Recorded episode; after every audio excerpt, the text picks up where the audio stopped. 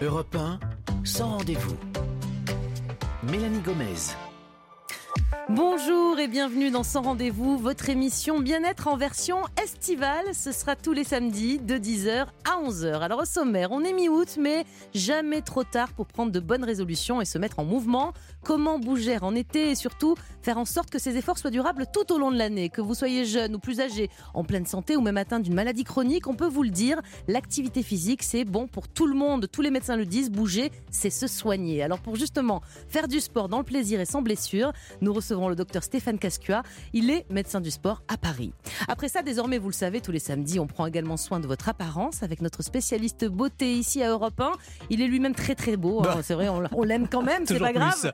C'est Benjamin Lévesque. Vous allez nous parler de quoi aujourd'hui? Eh bien, sur la plage ou dans le jardin, c'est la période de l'année où nos pieds sont les plus visibles. Donc, je vais vous donner plein de conseils pour avoir de beaux pieds sans cornes et avec des ongles parfaits. Moi, je dirais sinon vous gardez des baskets. Enfin, pour clore cette émission, elle aussi, elle est avec nous tous les samedis pour clôturer cette émission dans la bonne humeur et avec ses meilleurs conseils pour nous les femmes. C'est Anna Roy. Ce matin, elle va nous parler de prévention et des visites gynéco indispensables, mais auxquelles on se rend souvent en traînant les pieds. Mélanie Gomez vous reçoit sans rendez-vous sur Europe 1.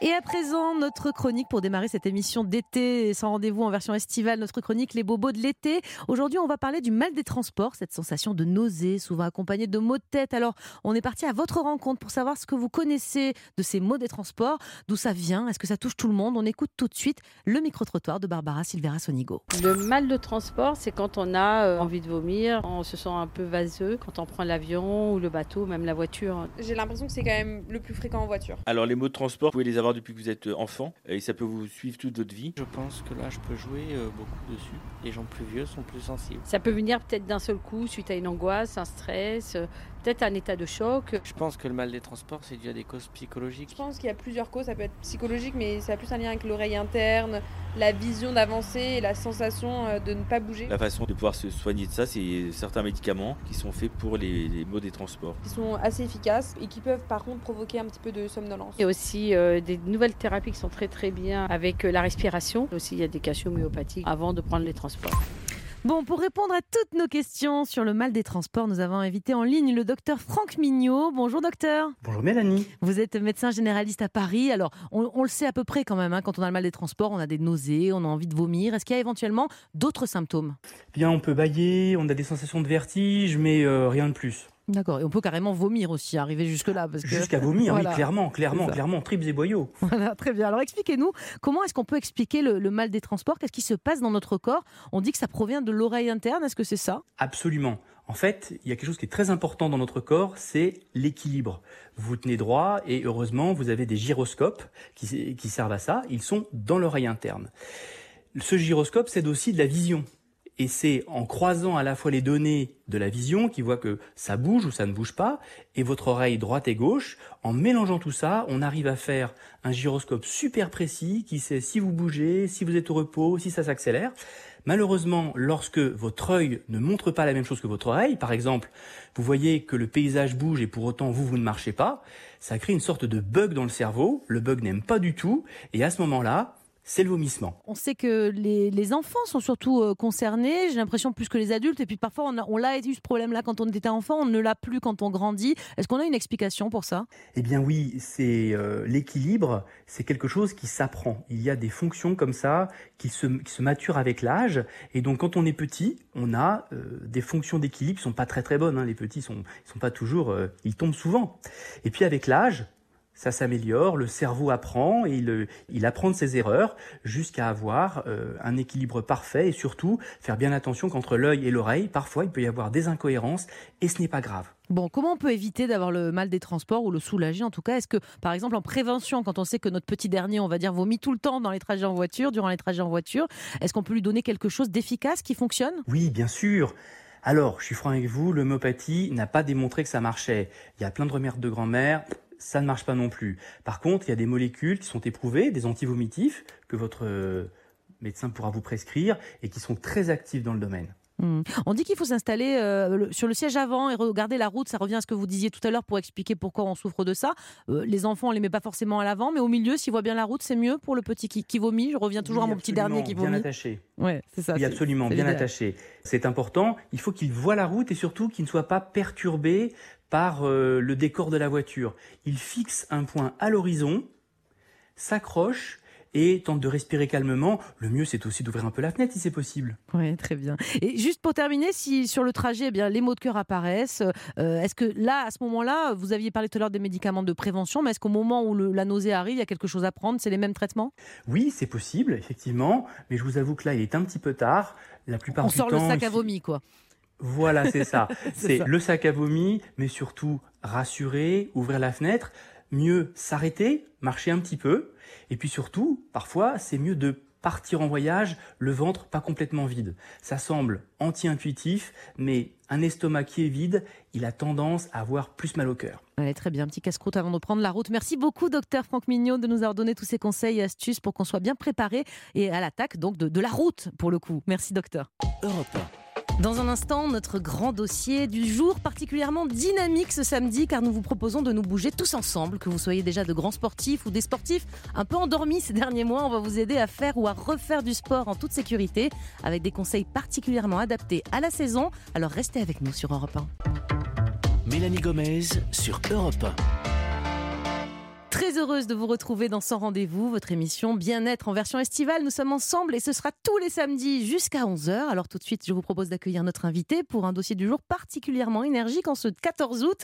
C'est vous, docteur Stéphane Cascua. Bonjour. Bonjour Mélanie. Vous êtes médecin du sport pendant euh, près de 20 ans. Vous avez même été médecin au centre de formation du PSG. Alors nos auditeurs et nous-mêmes, nous ne sommes pas tous des footballeurs professionnels. Euh, on va reprendre peut-être un peu les bases ensemble. hein. L'été, alors selon vous, c'est est-ce que c'est vraiment un bon moment? Bon, on est déjà le 14 août, hein, l'été est bien entamé. Mais est-ce que c'est le bon moment vraiment pour euh, se remettre en activité après parfois des mois ou même des années euh, de, de sédentarité finalement? C'est toujours le moment de renouer avec l'activité physique. Mais vous avez dit l'essentiel, Mélanie, dans votre intro. Ce n'est que le début. Il faut ensuite être continu, régulier, assidu. L'été n'est pas un stage commando. On va obligatoirement respecter le mot clé progressivité, continuité, régularité. Donc on commence en douceur. En pratique, on ne va pas au-delà du seuil de l'essoufflement si on n'a pas fait du sport pendant des années. On a même pris l'avis de son médecin traitant qui va vous guider de façon personnalisée. Et on alterne les activités pour multiplier les bénéfices et diviser les risques. En clair, je ne vais pas faire du footing tous les jours, je vais finir avec une tendinite ou une fracture de fatigue, mais je fais de la marche, je fais du vélo, je fais un peu de trottinement, Des raquettes je sur vais la plage, nager, des un peu de raquettes sur la plage, mais c'est presque un chouille intensif, notamment pour l'appareil locomoteur. Ah oui. On se fait des entorches de cheville, on se fait des claquages, à un âge un petit peu, j'allais dire senior, mature, pas très âgé, 40, 50 ans, on se fait des ruptures du tendon d'Achille, sur tout ce qui est bondissement. Un petit peu de prudence, un peu de rodage de l'appareil locomoteur. On parle de long et lent. Et alors vous qui connaissez bien les sportifs de haut niveau, no- notamment euh, au PSG, est-ce que pour eux en ce moment c'est quoi? C'est les vacances, ils ne font rien du tout C'est quand qu'on se même demande pour- souvent si c'est Ouais, ces gens ça. qui Est-ce font qu'ils le font, sport, c'est est-ce- un est-ce qu'ils font comme nous, piscine et farniente, Alors- ou est-ce qu'ils font quand même des choses pour euh, au niveau des muscles euh? Les préparateurs physiques leur donnent, à l'issue de la saison précédente, de belles fiches pour avoir un programme pendant les vacances. Mais il faut bien avouer que le suivi est plus ou moins aléatoire en fonction des personnalités de chacun. Donc globalement, globalement, la reprise est souvent un peu violente. Et d'ailleurs, les stages qui font office de reprise sont délétères. C'est-à-dire qu'il y a, pendant les stages, cinq fois plus de blessures Ah oui. que pendant les entraînements de l'année. C'est-à-dire autant de blessures que pendant une compétition, un match. D'accord? Ce cumul de stress physiologique, de stress mécanique est nuisible. Donc, pour l'individu sédentaire repenti, c'est la même chose. C'est-à-dire pas de stage, pas de stage commando, pas de stage de reprise. La progressivité s'impose. Bon, docteur, nous, on n'est pas des sportifs de haut niveau, de toute façon, donc on va repartir un peu plus bas dans l'échelle des sportifs. L'été, en tout cas, c'est vrai qu'on en profite tous pour faire un peu de sport en extérieur. Mais bien sûr, on se doute, en été, il faut faire attention à la chaleur. Euh, on voit pourtant euh, encore, et chaque année, des, des joggeurs euh, comme ça, à midi, en plein cagnard, comme si c'est encore meilleur, il fait très chaud, ça tape, je transpire plus. Ça, c'est vraiment le truc à éviter. Pourquoi ils font ça d'ailleurs? Alors, lorsqu'on est un sportif entraîné et qu'on prépare une compétition à la rentrée qui aura lieu à 14h, c'est pas particulièrement choquant, ça fait partie des thèmes de l'entraînement. si oui. ma compète a lieu à la chaleur, l'un de mes sujets, l'une de mes thématiques d'entraînement, ce sera l'adaptation à la chaleur. Alors, dans ces circonstances-là, On ne force pas sur le plan de la durée, on force pas sur le plan de l'intensité, mais on a un thème, l'adaptation à la chaleur. Pour tout un chacun qui reprend, oui, bien sûr, il vaut mieux s'entraîner le matin à la fraîche, mieux que le soir. On sait que l'activité matinale accroche l'activité aussi euh, intellectuelle, donc c'est un vrai réveil, ça chauffe le cerveau, ça dénoue l'appareil locomoteur et on peut ensuite euh, euh, attaquer une, une journée très agréable. Le principal risque, donc, c'est la déshydratation en été quand on fait de l'activité physique et qu'il fait très chaud. Il se passe quoi dans le corps, dans les muscles, quand notre organisme manque d'eau, justement? Il va être bon, plus faiblard, quoi? Alors, ce qui se passe en aigu, c'est l'augmentation de la température corporelle. C'est-à-dire qu'on a un réflexe délétère gravissime qui peut se produire lorsqu'on va trop loin. C'est ce fameux coup de chaleur lorsque on a très chaud. Au bout d'un moment, l'organisme réagit en privilégiant ce qu'on appelle le noyau, c'est-à-dire le centre, les viscères, c'est-à-dire le tube digestif, le poumon, le cœur. Et à ce moment-là, il ferme tous les vaisseaux qui vont vers les membres et en périphérie. Et du coup, l'évacuation de la chaleur par la sueur, par l'ouverture des vaisseaux ne se fait plus. Et là, on rentre dans un cercle vicieux d'hyperthermie. Et à partir de 41, 42, il y a perte de connaissance gravissime. C'est un truc qui a été beaucoup décrit chez les militaires qui s'entraînent avec des treillis en coton et des casques. Et, euh, et moi, j'ai été impressionné par, euh, par ce phénomène. On nous disait à l'armée, quand on a formé, alors, euh, il faut asperger le blessé et on amène l'hélico et c'est le, les pales de l'hélico qui font ventilateur. Oh non, Voilà. on n'en est pas à l'hélico, là, cet été. Donc évitez d'appeler l'hélico. ne vous mettez pas en hyperthermie. Et- Un petit truc quand même. Oui. Très simple, très simple. Déjà on s'habille en blanc. Parce Ah, que C'est vrai, donc le noir, c'est pas bon. Les, Le les no- couleurs le- foncées. ça le- absorbe. bah ouais, euh, ça la chaleur, ouais. absorbe les rayons. La casquette, 10% de la surface corporelle, c'est la tête et le visage. Donc on se met une casquette, elle est blanche aussi. Et on se mouille. On s'arrose d'eau fraîche. On s'arrose Ouais. d'eau fraîche. Pourquoi? Parce que, petit, petit souvenir également, de l'école, le- la sueur, ça ref- transpirer, ça ne refroidit pas. Ce qui refroidit, c'est d'évaporer l'eau qui est au contact de notre corps, de l'eau de la- provenant de la sueur. Donc l'eau, elle On- va évacuer la sueur aussi. Ouais, c'est ça, c'est important. ouais, alors, Ouais. la- sécréter de la sueur, ça fait pas perdre des calories. En revanche, évaporer cette sueur avec la chaleur de notre corps prélève de la chaleur de notre corps. Donc quand vous vous arrosez, c'est exactement la même chose. Chaque verre d'eau versé sur votre frimousse vous économise autant de sueur. Et qu'est-ce qu'il faut boire du coup? C'est de l'eau classique ou euh, comme on perd des minéraux Est-ce qu'il faut euh, une eau particulière alors, euh? c'est- c'est une, une bonne question. Pour les jogs à intensité de durée raisonnable, c'est-à-dire 30 minutes à une heure en aisance respiratoire, au petit matin, on s'encombre pas trop. quoi. On boit son café le matin, on boit son grand thé, on s'est hydraté parce qu'on on n'a pas bu pendant la nuit, et Mm. puis on y va. En revanche, en revanche, lorsque le footing ou la longue balade à vélo ou la rando se prolonge, oui, il faut mettre des minéraux parce que je vous rappelle que la sueur, elle est salée, en fait, elle est minéralisée. Mmh. Nous sommes sortis de la mer il y a 3 milliards d'années. Nous sommes entourés d'un manteau marin qui s'appelle notre manteau extracellulaire. Et donc, quand on transpire, grosso modo, on transpire de l'eau de mer. Donc, qu'est-ce qu'on met dans sa flotte? On met une pincée de, de sel vraiment euh, basique, du sel gris, et on va reproduire grosso modo un milieu marin et on va boire le milieu marin que l'on perd en transpirant. Très bien. Docteur Casque, on va poursuivre cet entretien dans quelques minutes. Vous restez bien avec nous. Europe Dans 100 rendez-vous, on va continuer cette émission dans laquelle on vous propose aujourd'hui de bouger, de faire travailler ou retravailler vos muscles cet été. Justement, comment se remettre en mouvement sans prendre aucun risque en période estivale, que vous vouliez perdre un peu de poids ou juste vous remettre en forme. Cette émission est pour vous et c'est sur Europe 1.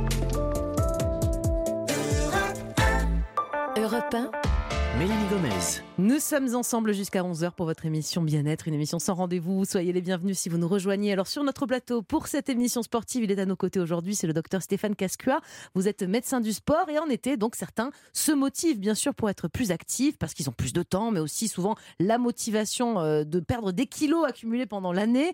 Euh, on peut vraiment maigrir un peu cet été, donc pour ceux à qui il reste encore des vacances, euh, en se remettant au sport pendant les vacances, ça ne suffira pas. Enfin, je veux dire, juste 15 jours, admettons, de, Mm. de vacances, on va pas perdre du poids en faisant du sport. Non, non ça, ça- ça représente très peu de choses à court terme. Mm. Un footing, en effet, on l'a dit, c'est 500 kilocalories en une heure, donc ça représente même pas 100 grammes de graisse, en sachant que l'énergie, vous n'allez pas la puiser que dans vos graisses. Donc, ouais, ce qui fonctionne, oui, c'est dans la durée. Parce qu'en plus, dans la durée, va s'associer à euh, l'activité physique bah, une meilleure hygiène de vie et vous n'allez pas avoir envie de manger la même chose si le lendemain matin, vous partez pour un petit footing. Donc, globalement, on peut perdre du poids en associant alimentation bien contrôlée, somme toute plaisante, mais euh, équilibrée, et puis activité sportive assidue. L'ordre de grandeur pour cette stratégie-là, c'est trois fois par semaine, 30 minutes à une heure, et là, on peut espérer aller 2 à 3 kilos par mois. Pas alors, mal, pas docteur, qu'est-ce qu'on mange justement pour euh, perdre du poids et, et faire du muscle? Ça m'intéresse. Alors, Est-ce que la grillade salade, moi que je mange à peu près tous les jours de l'été, c'est bien? Alors, oui, parce que ça ressemble à un régime paléolithique. Ouais. On est en train de re- retourner, de revoir la notion de j'alterne les pâtes, les coquillettes, les nouilles et les spaghettis. Chez le sportif, ça, ça marche pas bien. C'est des glucides, c'est du glucose, ça fait décharger l'insuline, qui est l'hormone de stockage, et notamment de stockage des graisses. Non, il faut réduire l'apport en glucides et apprendre à son corps à mobiliser les graisses grâce à une activité de faible intensité et grâce à une alimentation qui va réduire considérablement les glucides, quitte à augmenter l'apport en lipides de qualité. Ça a été euh, suscité par les recherches en médecine paléolithique, c'est-à-dire la médecine qui étudie nos ancêtres sapiens, et nos ancêtres sapiens, avant de se sédentariser, ils n'avaient pas accès aux céréales, ils n'avaient pas accès aux produits laitiers, tout ça c'est source un peu Manger du mammouth, quoi. hein. voilà, manger du mammouth. Et les femmes, excusez-moi pour le sexisme, dit-on, faisaient la cueillette. Donc on avait ce que vous avez dans votre barbecue, c'est-à-dire de la viande et des fruits et des, Des légumes grillés, Voilà. ouais, c'est ça. Et ça, c'est très très bien. Et ça, ça favorise la combustion des graisses stockées. Et du coup, eh ben, on enchaîne le lendemain matin avec une activité à faible intensité, source de combustion lipidique. Moi, j'ai envie de perdre, par exemple, un petit peu de tour de fesses. On va dire, vous pourriez me trouver le, le bon régime et le bon sport pour perdre vraiment. On peut perdre du gras à un endroit bien précis ou C'est pas? super intéressant, c'est comme question, parce que Si vous la, avez la la réponse, je n'est pas super- sympa. Non, j'ai la réponse, ça ne Ouais. marche pas. Ah, zut. Ça- il n'y a pas d'amaigrissement localisé. Quand vous regardez un marathonien qui passe en 2h10 la ligne d'arrivée, il a les bras tout maigres. Et pourtant, il court avec ses petites jambes. Ouais. D'accord Mmh. Donc on mobilise la graisse partout. Et c'est pareil pour les mecs. Les mecs, c'est pas en faisant des abdos qu'ils vont perdre du ventre. Ça va être en dessous. C'est pareil pour les fesses des filles. C'est pareil pour les triceps. Vous savez ce qu'il y a derrière Oui. les bras là Ah, Il faut que je perde de la graisse derrière les bras. Pas parce que vous allez faire des triceps que vous allez perdre de la graisse derrière les bras. Non, il faut varier les activités, de l'endurance, oui, trois fois par semaine. Et si on est assidu, un peu de renforcement musculaire en alternance, deux à trois fois par semaine. Et alors pour ceux qui sont euh, rentrés de vacances euh, ou qui sont encore au travail, est-ce que euh, déjà en arrêtant de prendre les transports, en arrêtant de prendre la voiture, est-ce que déjà c'est des petits gestes qui vont faire prendre du muscle et perdre du poids? Alors, il y a un message qu'on pourrait qualifier d'institutionnel et un message qu'on pourrait qualifier d'individuel. Sur le plan institutionnel, ça marche. Parce que ces activités-là, là, l'équivalent des 30 minutes de marche active c'est pas mal parce que ça permet un petit chouille de contrôler le poids, un petit chouille de contrôler l'hypercholestérolémie, la tension, etc. Mais chez l'individuel, c'est pas assez. C'est le minimum quoi. Ah ouais. Les 10 000 pas, ça suffit pas? Non, Ah non, ouais. parce que, alors pareil, Bah que nous dit la médecine Que nous dit la médecine du paléolithique? La médecine du paléolithique, qui est notre référence, qui peut être une référence. On a été sélectionné sur ces critères-là.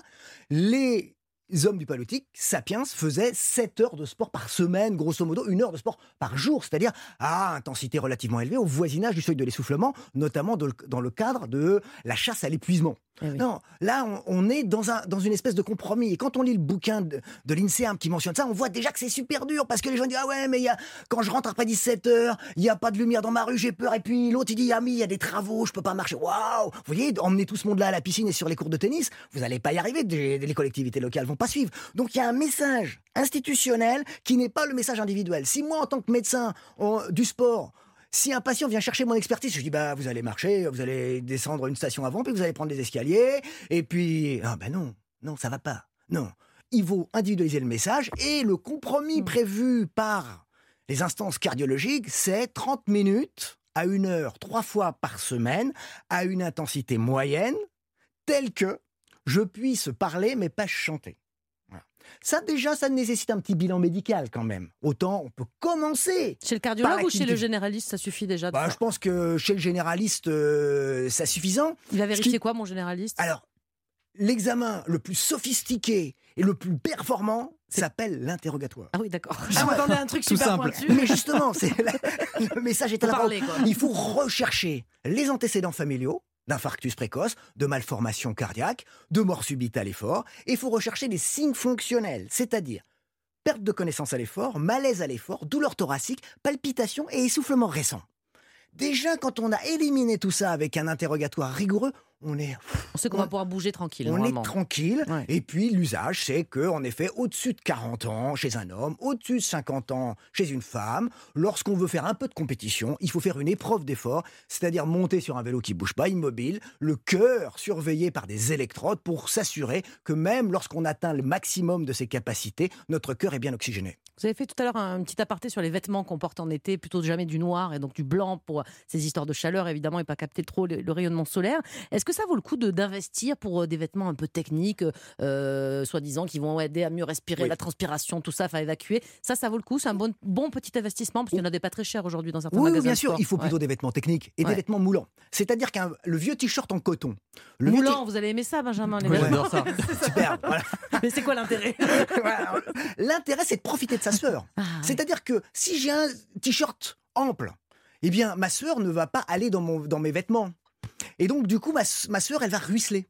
C'est désagréable d'ailleurs. Hein. ouais, Ouais. un, c'est désagréable. Et deux, je vais pas en profiter. Puisque vous vous souvenez que ma sueur, elle est efficace quand elle s'évapore. Oui. Donc, un vêtement ample n'est pas efficace. Et du coup, ce vêtement un peu serré, il doit être respirant. C'est-à-dire qu'il doit laisser passer la sueur et la laisser s'évaporer. Donc, un vêtement relativement moulant et dit respirant ou, dans le jargon, un vêtement dit technique. Vous avez vu, on fait de la beauté, Benjamin, avant vous Et même puis là. au hein. moins, on voit les beaux muscles. Et pour courir, au niveau des chaussures, là, qu'est-ce qu'il euh, faut mettre Est-ce que Moi, je dis courir pieds pieds nus dans sur le sable? ouais. ouais. non, Alors, pas pieds nus sur le sable, Ouais. oui, mais pas, pas partir pour une demi-heure pieds nus sur le sable. Ah. Vous allez vous défoncer les articulations Ah ouais. parce que vous n'avez pas l'habitude. Si vous avez l'habitude de courir avec des chaussures euh, dans la vie, bah, ou en tout cas marcher avec des chaussures, vous allez trottiner avec des chaussures. Les filles qui portent des hauts talons, attention, parce que ça va vous descendre fort les chaussures. Donc on prend des chaussures ce qu'on appelle avec un drop. Un drop, c'est-à-dire un dénivelé entre l'avant et l'arrière de la chaussure, un talon molletonné intégré à la chaussure, et il faut aller sur des drops un peu maximum, du genre euh, 14 ou 15 mm, pour euh, faire la transition entre euh, des talons euh, un peu systématiques au quotidien et du jogging euh, assidu. Qui dit été dit aussi beaucoup plus d'apéro et parfois d'alcool. Vous avez dit la grillade salade, c'est pas mal comme euh, alimentation même sportive. Mais par contre, l'alcool dans les apéritifs, je, pense, hein, c'est pas l'ami du sportif. Euh, comment on gère éventuellement ça Euh, On peut dans le droit de boire un petit coup de temps en temps, même quand on est sportif ou pas? Alors l'alcool, sur le plan vraiment biochimique, on dit que ça inhibe la transformation de l'acide lactique. Donc ce qui est sécrété par le muscle lorsque l'effort est relativement intense au-dessus du seuil de l'essoufflement a tendance à stagner dans les muscles si on picole un peu. Donc c'est pas c'est Bon, c'est temps pas une bonne temps. chose. Ouais, non, la y a- règle, hein, c'est deux verres par jour voilà. et pas tous les jours. Voilà, et y a- voilà. exactement. Si on respecte cette règle-là, on peut euh, prendre un petit apéro le soir et faire un footing le lendemain. Et ceux qui de font jamais de sport de l'année, qui se disent là, ça y est, j'ai 15 jours de vacances, je vais y mettre Pourquoi à vous me regardez comme ça Est-ce que, je ne vise personne, est-ce que c'est une bonne chose ou il faut pas aller voir euh, son médecin avant, Alors il faut euh, aller faire un voir son médecin avant. Je, je vais vous Mais moi, je suis jeune, vous avez expliqué tout à l'heure. Est-ce que moi, même à 38 ans, je suis plutôt en bonne santé, je crois, j'espère. J'irai quand même faire un check-up, docteur Cascua, bien sûr. Mais est-ce que moi, je dois nécess- nécessairement aller voir un médecin avant? J'ai pas tout ce que vous avez dit avant, ni d'essoufflement, ni de d'étourdissement, ni de problème cardiaque, je ne crois pas. Non, dans, dans ce contexte, dans ce contexte-là, vous pouvez vous remettre à une activité d'intensité modérée, sans. Je comptais, je comptais si- commencer le pilate, ça ira. Ça va pour le ça va pour là. le yoga, ça va pour la marche nordique. Ça. Mais si c'était le footing, peut-être un, un petit check-up quand même. Ça peut être pas mal. Ça peut être pas mal. Alors oui, pour répondre à ta question, Benjamin, je vais te parler de l'étude de Jouven, qui est une étude de référence. C'est le spécialiste de la mort subite, euh, pas loin d'ici, à l'hôpital européen Georges Pompidou. On l'a déjà reçu sur ce plateau. Vous cette année, Alors, ouais. il a mené une étude emblématique qui montre que euh, lorsqu'on fait du sport, alors qu'on est sportif, c'est-à-dire qu'on s'entraîne régulièrement 3 à 4 fois par semaine, pendant le sport, on multiplie son risque d'infarctus par 3. C'est normal parce que on stimule son cœur. Mais c'est pas grave puisque lorsque euh, on est sportif, on divise son risque d'infarctus par 3. On a zéro là. Ça veut dire qu'on est à zéro. Ça veut dire qu'on a autant de risques quand on s'entraîne régulièrement en courant qu'un sédentaire dans son fauteuil. Quand on fait un footing dominical, c'est-à-dire une fois par semaine, on multiplie son risque d'infarctus par 20. Waouh Lorsqu'on fait du sport occasionnellement, tiens, je reprends pendant les vacances, on multiplie son risque d'infarctus par 100. Bon, là, il n'y a plus personne qui a Ah ouais. du sport, docteur Oui, Casqueur. mais ça veut dire quoi? Ça veut dire que je vous ai pas dit de partir faire des footings au-dessus du seuil de l'essoufflement. Je vous ai dit quoi? Ne Je vous ai dit on marche. Et pas être Je vous ai dit dimanche. on nage tranquille, on pédale sur une piste landaise toute plate, euh, on peut éventuellement grimpouiller avec des bâtons euh, un peu dans les Alpes, mais on s'arrache pas. On y pas va de mollo. stage commando, progressivité, régularité, assiduité, continuité. Bon, on a compris le, voilà, le maître mot, c'est TTT, y aller mollo. Si par exemple je décide d'aller faire une grande balade à vélo avec des gens qui sont peut-être un peu plus entraînés que moi, ça peut arriver aussi. On a des copains sportifs qui entraînent Ouais. les autres pendant les vacances. Est-ce qu'il faut que moi, par exemple, je m'échauffe? Est-ce qu'avant de faire du vélo, ou est-ce que juste les premiers kilomètres en vélo, finalement, ça fera guise d'é- d'échauffement? Moi j'ai une astuce euh, paramédicale pour. Alors, dites-nous. Ça s'appelle le vélo électrique. Ah oui, c'est ça. Mais eh, c'est une révolution. Ça se loue maintenant en plus. Ah ouais, ça, hein, ça se loue. C'est une révolution. Ça permet à des gens moins entraînés de, de rester sous le seuil de l'essoufflement et finalement d'aller sur des, sur des balades très très sympas. Mais c'est pas un Donc truc de sur le feignasse, plan, on va quand c'est même. pas du euh, tout un truc de feignasse. Pour vous faire plaisir avec une activité modérée ou une activité physique qui ne serait pas une activité sportive intensive, n'hésitez pas à avoir recours au vélo électrique. Et puis l'échauffement. L'échauffement, ça consiste à commencer l'activité doucement, donc pédaler doucement. Si vous avez un vélo électrique, vous mettez plus d'assistance, et puis après, quand vous sentez mieux, vous en enlevez. Très bien. Bon, et l'été, il y a évidemment la piscine ou la mer. Nager, est-ce que c'est un bon sport? Est-ce que c'est complet? On dit souvent que bah, c'est moins traumatisant pour les gens qui sont un peu gros.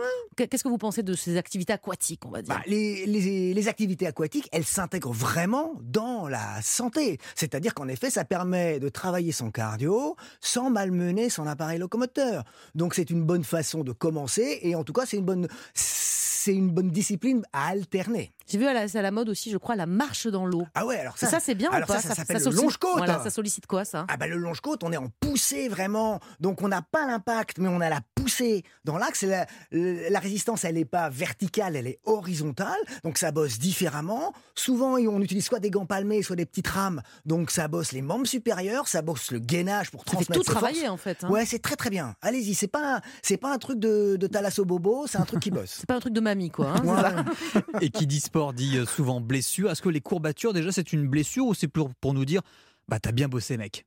Alors, on est à, on est à mi-chemin. C'est une micro-blessure parce que euh, qu'est-ce qui se passe dans une, euh, dans une courbature? C'est qu'à chaque réception, vous avez l'articulation qui part dans un sens, suivie des membranes musculaires, et les fibres musculaires tirent dans l'autre sens. Donc, la courbature, c'est une micro-lésion entre la membrane, entre le sac musculaire et les fibres qui sont à l'intérieur. Ça crée des micro-lésions qui sont inflammatoires, c'est-à-dire qu'on a mal deux jours après, parce que c'est pas la micro-lésion qui fait mal, mais c'est son nettoyage. On a un processus voisin et même quasi identique et croissant sur les élongations, les claquages et les ruptures musculaires. Une élongation, c'est une dissociation plus violente entre la membrane musculaire et les fibres jusqu'à constituer une petite ampoule à l'intérieur. Est-ce qu'on peut retravailler, refaire du sport sur des courb- courbatures ou il faut attendre que ça passe? Alors, c'est une bonne question, c'est une excellente question parce que les, les courbatures, il faut retravailler parce que le traitement de la courbature, ce n'est pas le repos parce que si c'est le repos strict, ben, quand vous allez refaire du sport, vous allez refaire des courbatures. Non, c'est une activité oxygénante, bénéfique, moins traumatisante. Donc je vous l'ai dit, c'est une question de freinage la courbature. Donc c'est un truc de coureur ou de randonneur en descente par exemple. Si vous avez des courbatures un Ah, moi, jour, n'hésitez pas à aller nager ou pédaler le lendemain en douceur. J'ai un peu honte, un docteur, mais moi j'ai souvent des courbatures le lundi parce que je jardine beaucoup le dimanche et je savais pas que le jardinage pouvait m'occasionner des courbatures. Qu'est-ce qui m'arrive, docteur? Mais si c'est bien, ça veut dire Les que vous bossez.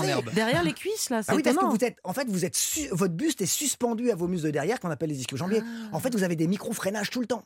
Vous Ah. D'accord. suspendez votre buste. Donc je fais un peu de sport quand je ouais, jardine. bah, la preuve. dans les ischio-jambiers, ouais, ouais. C'est ça, c'est au moins ça qui, qui bosse alors. Mais est-ce qu'on peut les éviter, ces courbatures? Alors, On oui, dit boire la- de l'eau. Mais Ah non, euh, non, les- non t'as vu le, le mécanisme que je t'évoque euh, Ouais. ne décrit pas du tout des, des notions hydriques. Non, non, c'est vraiment, c'est vraiment de la mécanique. Non, pour, euh, Les pour les éviter, de haut niveau, ils ont des, des courbatures Au ou pas PSG, ils avaient des Ah courbatures ouais, ouais, ouais, ouais. Quand on s'est Ah, arraché pendant 1h30, on a des courbatures, on, a des, on est rédouillard, quoi, le lendemain. Ouais. Donc il n'y a pas de moyen de les éviter en fait. Si, Si. pré- si, progressivité et alternance des activités. D'accord. Bon, ce qu'on peut avoir aussi euh, quand on fait du sport ou quand on se remet au sport sont des crampes pendant l'activité. C'est quelque chose d'ass- d'assez fréquent. Il se passe quoi en fait? Pourquoi on a une crampe tout d'un coup? Alors, la, la crampe, par définition, c'est une contraction violente, douloureuse et involontaire d'un muscle ou d'un groupe de muscles. C'est parce que la contraction musculaire, c'est un échange de minéraux.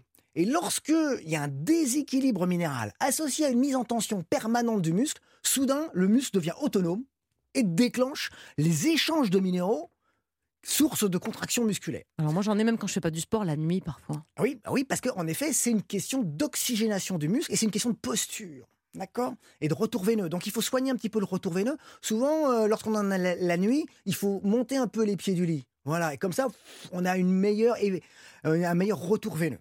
Et si on a des crampes au sport, qu'est-ce qu'on doit faire? Je vois souvent les, les, euh, les sportifs euh, mettre les jambes en l'air. Est-ce que Ouais, c'est alors il faut bien? étirer le muscle parce que c'est une contraction violente. Donc quand on étire un muscle, il réagit en s'adaptant à la longueur que tu lui imposes et donc du coup il se relâche. D'accord. Mais c'est un signe qu'il y a quelque chose qui va pas quand on a des crampes quand même. Alors là, ouais. du coup, là, ça veut dire que on a abusé de, du déséquilibre hydrominéral. Il faut boire et il faut boire minéralisé. Pourquoi pas euh, de l'eau avec une bonne pincée de sel de Guérande régulièrement. Très bien. Les étirements à la fin, on a parlé tout à l'heure de, de l'échauffement qui finalement peut être souvent le début de l'activité en mode mollo, on va dire au départ, mais à la fin, on voit aussi parfois des sportifs euh, comme ça s'étirer, faire des étirements à la fin de, de l'effort. Ça sert à quelque chose ou finalement juste bah, reprendre sa, sa vie, euh, c'est déjà s'étirer d'une certaine façon? Alors déjà, si notre budget de temps est limité, notamment dans l'année, waouh, zappez les étirements, allez prendre votre douche et allez bosser.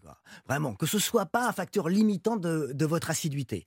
Les étirements, ils ont été un peu mis à mal par des études qui disaient que plus on s'étirait, plus on était blessé, ou plus on était blessé, plus on s'étirait. Vous voyez, ça peut être la cause et, la conséquence. Oui, parce que quand on met en tension une structure, en fait, on lui, crée une contrainte qui est adaptative. Mais si on si on, si on en abuse, on finit par léser. Donc, en clair, si euh, vous avez couru et vous avez fait du freinage tout le temps avec ces réceptions de foulée, bah, l'étirement, il va faire la même chose. Il va vous aggraver un petit peu. Donc, c'est pas la peine. On s'est réconcilié avec les étirements, notamment autour des fascias. Les fascias, c'est ces grosses membranes qui entourent tout notre corps. C'est notre sac tissulaire, notre sac conjonctif. Et c'est vrai qu'on a tendance à le rétracter. Même si on court, hein, on rapproche les bras du torse, on se penche un petit peu en avant. Ouais. Donc notre fascia antérieur a tendance à se rétracter. Il faut faire des étirements. Et là, on se rend compte que la médecine actuelle rejoint étonnamment la médecine millénaire. On se retrouve avec du yoga, on se retrouve avec du pilates, avec des étirements qui sont globaux et pas analytiques comme on les proposait il y a une dizaine d'années. Et est-ce que c'est comme la douche on, le, on attend avant de, de- de le faire ou on le fait tout de suite après? Là, du coup, je le, f- je le ferai plutôt tout de suite après parce que le muscle, il a eu l'habitude de coulisser. Donc, on le fait tout de suite après ou on le fait à l'occasion d'une séance spécifique. On le fait surtout pour ceux qui dissocient un petit peu les séances après une séance cool. Hmm. Pour terminer, docteur Casqua, on va dire ça rapidement, mais un mot quand même des enfants qui, euh, pendant l'année scolaire, font souvent plein d'activités périscolaires et le club de judo est fermé, le club de foot, la danse, c'est pareil. Est-ce que c'est important de rester vigilant sur le fait qu'ils fassent encore de l'activité physique pendant l'été ou est-ce que finalement jouer dans la piscine ou à la mer, ça va déjà suffisamment les faire bouger? Alors, c'est déjà, déjà pas mal d'être actif dans, dans un milieu ludique. Mais, notamment chez les petits sportifs, les petits footeux, les petits gardiens de but, il faut profiter de ces moments-là pour leur apprendre autre chose. Car je vous rappelle que l'enfant, c'est le moment où on apprend à lire, à écrire, on apprend l'anglais. Et ben le cerveau, sur la gestuelle, il est dans la même disposition. Il faut apprendre à faire plein de sports, histoire d'être euh, l'âge adulte venu apte à bah, varier les activités tout en se faisant plaisir. Donc, varier les activités chez l'enfant, c'est un placement pour devenir sportif pendant l'âge adulte. Très bien, on va terminer là-dessus. Merci beaucoup, docteur Casqua, d'avoir accepté de répondre à nos questions pour un été sportif et sans da- danger. Merci pour tous vos conseils et à bientôt. Europe Dans un instant, les conseils beauté de Benjamin Lévesque. Aujourd'hui, il va s'intéresser à la beauté de nos pieds. Et oui, il faut dire qu'on les a un petit peu malmenés là, tout, avec tout ce sport depuis quelques minutes. Et il va nous expliquer maintenant comment les bichonner. À tout de suite sur Europe 1. Europe Sans rendez-vous. 1, Mélanie Gomez. Votre émission Bien-être sans rendez-vous, c'est tous les samedis de l'été de 10h à 11h. Et à présent, on va soigner ensemble notre apparence avec la routine beauté estivale. On l'entend déjà avec ces vagues derrière nous. La, routine beauté de Benjamin Lévesque. Cette semaine, Benjamin, vous avez décidé de prendre soin de nos pieds, puisque l'été, ben, c'est une saison où finalement ils sont mis à rude épreuve. Bah oui, l'été c'est plus de randonnée, donc plus des ampoules. Il y a aussi la chaleur, le soleil, le chlore de la piscine, le sel de mer qui vont bien fragiliser la peau, ce qui fait que, eh bien, cette peau des pieds, elle va s'épaissir pour se protéger et donc faire de la corne. Et puis il y a les grains de sable hein, qui vont se coller sous les ongles. Bref, l'été c'est la pire période pour nos pieds. Bon, qu'est-ce qu'on peut faire contre ça, Benjamin? Bah déjà choisir la bonne chaussure. hein. C'est vrai que l'été on a tendance à se la jouer à farniente avec des tongs et des espadrilles, mais il faut les réserver uniquement pour la plage et le jardin et ne pas se balader et faire de la marche avec, comme l'explique Muriel Montanvert. Elle est secrétaire générale de l'UFSP, l'Union française pour la santé du pied. L'espadrille, c'est pareil que la tongue, c'est pas fait pour marcher. La chaussure va venir claquer au niveau du talon, ça va fragiliser la peau et elle va s'épaissir pour faire de la corne. L'objectif, c'est de trouver une chaussure qui soit ajourée, d'été, qui soit légère, mais qui corresponde quand même à des critères de chaussure, et c'est-à-dire que ça vous tient le pied, que vous pouvez régler, soit il y a un lacet, soit il y a une lanière, enfin vous pouvez ajuster par rapport à votre pied s'il est plus ou moins gonflé, et que ça vous protège un peu le dessus du pied. Bon, vous l'aurez compris, l'été, le mieux, c'est de porter des sandales. Bon, j'ai fait le bon choix. Qu'est-ce qu'on peut faire au niveau des soins, Benjamin, du lavage des pieds? Est-ce que vous avez une routine particulière? Oui, vous pouvez déjà commencer par les nettoyer sous la douche en frottant avec du savon, ça c'est le plus simple. Merci Benjamin, j'aurais pas Mais- pensé. Mais si vous voulez des pieds de bébé comme moi, là je vous conseille de faire des bains de pieds avec la méthode d'Aglaé Machard, qui est- qui est directrice scientifique pour la marque Aquileine. Le bain de pied peut se faire une à deux fois par semaine. Le but, c'est de les tremper dans de l'eau tiède ou fraîche, environ 10 minutes. Et il faut éviter les bains chauds et prolongés. Donc, le but de ces, bains, c'est d'assainir. Comme je l'ai dit, hein, les bactéries aiment se loger dans la couche cornée où se développe la transpiration, mais aussi on va rafraîchir, d'autant plus l'été. Voilà, on peut utiliser des galets de bain effervescents avec des actifs vénotoniques ou des actifs rafraîchissants pour assainir et rafraîchir. Et puis pour euh, retirer le trop plein de cornes, il est recommandé de faire des gommages. Alors l'idéal, c'est d'en faire après l'été hein, pour se débarrasser des petites peaux mortes. Et si vous avez beaucoup trop de cornes, comme vous Mélanie, eh bien évitez d'utiliser des râpes. Ah bon? Ou alors c'est une fois par semaine et pas plus, hein, et sous la douche. Et sachant que le mieux c'est quand même d'aller voir son podologue. Ouais, C'est exactement ce que je fais. Moi, je l'ai confié, à- je l'ai confié à mon podologue pédicure. Alors, une fois que nos pieds sont bien lavés, Benjamin, débarrassé de la corne, qu'est-ce qu'on peut faire Eh ensuite bien là, on va les hydrater, hein, parce que la peau des pieds est presque dix fois plus épaisse que le reste du Ah corps. ouais. Donc il faut la nourrir pour éviter qu'elle se dessèche trop rapidement. Et vous pouvez appliquer bien sûr du beurre de karité ou des huiles euh, végétales. Et puis euh, comme pour les mains, eh bien les pieds ont leur propre crème. Elle, se- elle est bien spécifique cette crème selon la pédicure Muriel Montanvert. Les crèmes pour les pieds ont, surtout une texture un peu plus épaisse qu'une crème, euh, qu'un lait corporel ou qu'une crème pour le visage, parce que la peau du pied euh, est plus épaisse. La dernière couche de l'é- de l'épiderme qui euh, est la couche cornée, et l'endroit où elle est le plus épaisse, c'est au niveau des pieds. Donc il faut que la crème et les agents hydratants puissent pénétrer cette barrière. Donc on va être sur une crème qui va avoir tendance à être souvent un peu plus épaisse, un peu plus grasse pour pénétrer de façon plus durable au niveau de la peau. Et pour encore plus de douceur, vous pouvez faire des masques. Sérieusement, des ouais. pieds, des masques des pieds. Tartinez vos pieds le soir avant de vous coucher. Et puis vous enfilez, vous enfilez des chaussettes pour que ça macère et que ça hydrate vraiment euh, toute la nuit. Ça va vraiment assouplir la peau des pieds. Et puis ces masques, eh bien, pour beaucoup, sont, compo- sont composés d'ingrédients d'esquamant. Donc ça va vraiment accélérer l'élimination des peaux mortes. Bon, maintenant que nos pieds sont nettoyés, sans corne et bien hydratés, est-ce qu'il y a encore d'autres choses à faire Benjamin la petite cerise sur le gâteau avec le vernis, euh, puisqu'avec la chaleur de l'été, les chocs, eh bien l'ongle va s'épaissir et risque de voir apparaître des stries, hein, des rayures et une couleur jaune. Pour votre vernis, un petit rappel, on pose d'abord une base pour protéger l'ongle et éviter qu'il jaunisse, puis votre vernis en trois coups, hein, un au milieu, puis un trait à gauche, puis un trait à droite, et puis euh, pour finir, euh, toujours avec un top coat, comme l'explique Nathalie Rolf, qui est formatrice internationale pour la marque Mavala. Un top coat va servir premièrement à protéger la couleur, hein, donc euh, à avoir une pose de, de vernis euh, plus longue dans la durée. Donc on, on va éviter euh, que la couleur euh, se fissure. Et ça va aussi lui donner beaucoup de brillance, le top coat. Donc de la protection et de la brillance. Du coup, avec le, le soleil, la mer, les rayons UV, etc., la couleur peut se lustrer. Donc on va redonner de l'éclat, donc de la brillance, en rappliquant une couche de top coat. Et il faut savoir que le vernis sur les ongles des pieds, contrairement aux mains, va durer beaucoup plus longtemps, entre 4 et 5 semaines, donc raison de plus pour en prendre soin. On pourrait croire que vous êtes un vrai pro, même du vernis des pieds, Ouais, Benjamin. mais- Merci beaucoup. Illusion. Voilà pour ce conseil beauté. Dans un instant, la chronique femme d'Anna Roy, vous allez voir, elle va nous faire découvrir ce matin ces visites gynéco de prévention qui sont cruciales pour notre santé, mais auxquelles on se rend souvent en traînant les pieds. Quand Anna nous aura tout expliqué, vous verrez la prochaine fois, vous irez chez votre gynéco, chez votre sage-femme en sautillant, je vous le promets. À tout de suite sur Europe 1. Mélanie Gomez vous reçoit sans rendez-vous sur Europe 1. C'est sans rendez-vous, votre émission bien-être en version estivale. Et tout de suite, cette chronique que vous attendez toutes les semaines, la chronique santé, la chronique santé des femmes euh, d'Anna Roy. Anna, vous êtes euh, sage-femme et aujourd'hui, on va parler d'un sujet, franchement, auquel euh, bah, même moi, je me suis dit pourquoi elle va nous parler de ça, ces visites chez le gynéco?